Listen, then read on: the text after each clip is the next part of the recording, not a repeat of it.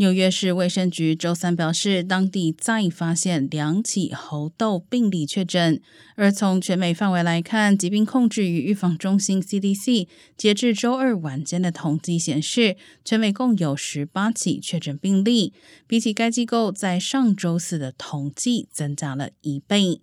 CDC 敦促全美的医生和诊所对具有疑似猴痘症状的患者提高警惕，不论他们是否曾前往病例确诊地旅行，或有暴露于猴痘病毒的风险。